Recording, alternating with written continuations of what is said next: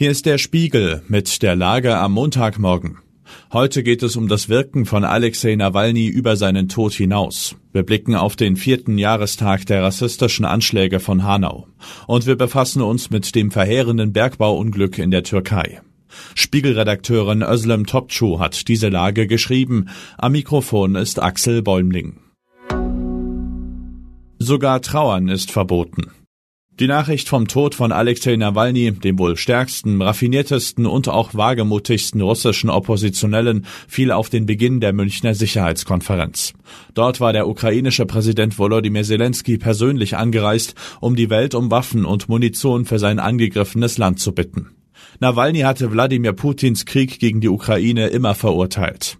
Wie groß die Angst des Kreml vor Nawalny auch nach dessen Tod ist, zeigen die Festnahmen in Moskau, St. Petersburg und anderen Städten. Nicht einmal trauern dürfen Russinnen und Russen um den 47-Jährigen. Sie dürfen nicht einmal Blumen niederlegen. Sein Leichnam wurde immer noch nicht seiner Familie übergeben. Wenige Wochen vor der Pseudowahl in Russland soll kein politischer Märtyrer geboren werden. Die Umstände von Nawalnys Tod sind noch unklar, womöglich werden sie es auch lange Zeit bleiben. Klar ist, wer die Verantwortung trägt. Nur falls demnächst wieder Forderungen kommen, man müsse doch jetzt bald mit Putin verhandeln. Nie wieder gilt auch für Hanau. Tobias R. hat nur wenige Minuten gebraucht, um in der Nacht vom 19. Februar 2020 aus rassistischen Motiven neun Menschen umzubringen. Danach kehrte er zurück nach Hause, tötete seine Mutter, dann sich selbst. Er konnte also nicht zur Rechenschaft gezogen werden. Neben den Morden des NSU waren die Angriffe von Hanau wohl die größten rechtsextremistischen Anschläge der deutschen Nachkriegsgeschichte. Seitdem kämpfen die Hinterbliebenen mit ihrem Schmerz über den Verlust ihrer Kinder und Geschwister. Sie ringen auch mit dem Land, in dem sie geboren und aufgewachsen sind, in das sie eingewandert sind. Auch nach vier Jahren bohren noch viele Fragen. Etwa diese hier. Wie kann es sein, dass in jener Nacht Beamte des Sondereinsatzkommandos im Einsatz waren, die selbst Teil einer rechten Chatgruppe waren?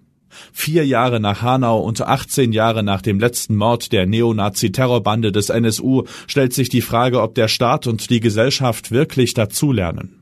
In beiden Fällen fühlen sich Angehörige und Hinterbliebene alleingelassen. Darauf weist auch die Antidiskriminierungsbeauftragte der Bundesregierung hin. Dieses Gold glänzt nicht. Ein Minenunglück erschüttert dieser Tage die Türkei. Genauer gesagt, es erschüttert einen Teil der Türkei. Denn auch dort ist die Aufnahmekapazität für Schrecklichkeiten inmitten einer außer Kontrolle geratenen Inflation, der noch frischen Erinnerung an das verheerende Erdbeben vom letzten Jahr mit mehr als 50.000 Toten und politischem Dauerstress irgendwann ausgeschöpft.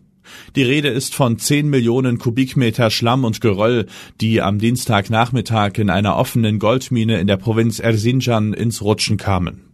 Nach offiziellen Angaben sollen neun Arbeiter verschüttet worden sein. Umweltschützer haben nun große Sorge, dass der cyanidhaltige Abraum das Wasser in der Region verseuchen könnte. Der Fluss Euphrat ist gleich um die Ecke. Das Gold wird mit einer Cyanidlauge aus dem Gestein gewaschen, eine so umstrittene wie effektive Methode. Vorwürfe werden nun laut, dass die Verantwortlichen die Sicherheit vernachlässigt hätten. Die Hoffnung, dass die Arbeiter noch lebend gerettet werden können, schwindet. Das türkische Umweltministerium hat die Mine geschlossen. Was sonst noch wichtig ist. Donald Trump wurde jüngst zu einer 350 Millionen Geldstrafe verdonnert. Da kann er Nebeneinkünfte gut gebrauchen. Sein jüngster Lizenzartikel goldene Turnschuhe. Oppenheimer räumt bei BAFTAs ab. Gleich siebenmal gewinnt Christopher Nolans Epos über den Erfinder der Atombombe in London. Auch Poor Things und Anatomie eines Falls mit Sandra Hüller wurden geehrt. Dänemark geht mit einer Symbolgeste voran und schickt seine Artilleriebestände restlos an die ukrainische Front. Auch Tschechien hat offenbar Hunderttausende Granaten für den Kampf gegen Russland aufgespürt. Soweit die Lage am Morgen. Alle aktuellen Entwicklungen finden Sie auf spiegel.de. Wir melden uns hier wieder mit der Lage am Abend.